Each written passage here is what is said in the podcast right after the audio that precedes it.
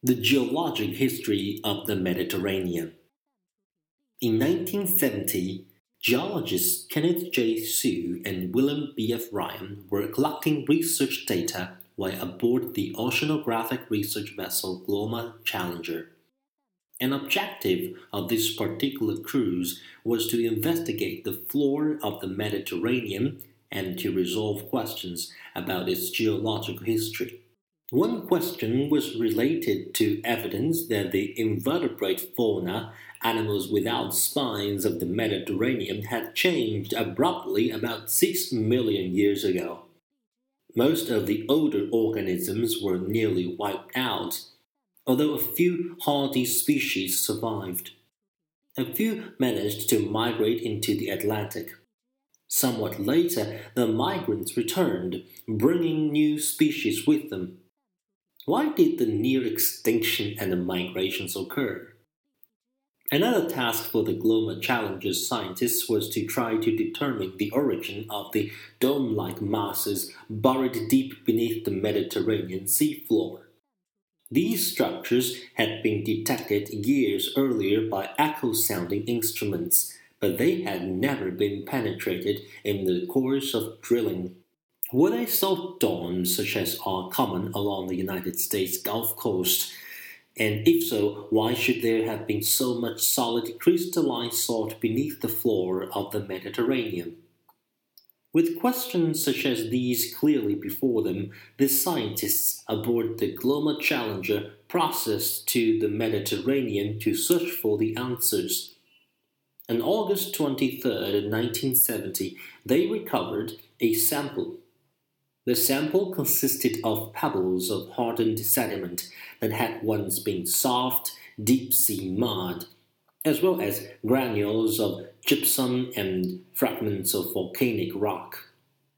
Not a single pebble was found that might have indicated that the pebbles came from the nearby continent.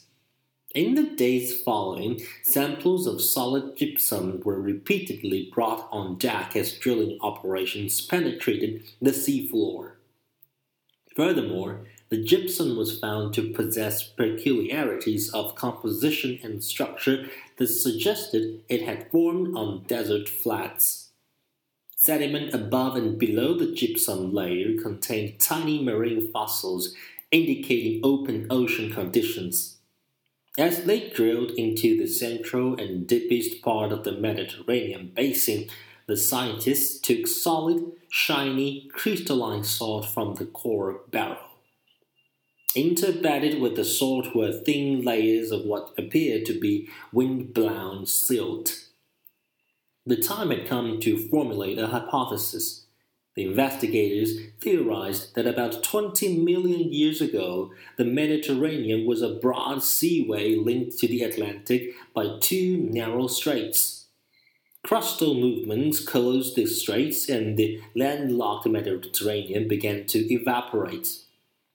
Increasing salinity caused by the evaporation resulted in the extermination of scores of invertebrate species. Only a few organisms especially tolerant of very salty conditions remained. As evaporation continues, the remaining brine, salt water, became so dense that the calcium sulfate of the hard layer was precipitated. In the central deeper part of the basin, the last of the brine evaporated to precipitate more soluble sodium chloride, salt.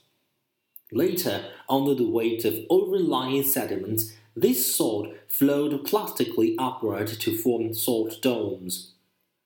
Before this happened, however, the Mediterranean was a vast desert 3,000 meters deep. Then, about 5.5 million years ago, came the deluge. As a result of crustal adjustments and faulting, the Strait of Gibraltar, where the Mediterranean now connects to the Atlantic, opened, and water cascaded spectacularly back into the Mediterranean. Turbulent waters tore into the hardened salt flats, broke them up, and ground them into the pebbles observed in the first sample taken by the Challenger. As the basin was refilled, normal marine organisms returned. Soon, layer of oceanic ooze began to accumulate above the old hard layer. The salt and gypsum, the faunal changes, and the unusual gravel provided abundant evidence that the Mediterranean was once a desert.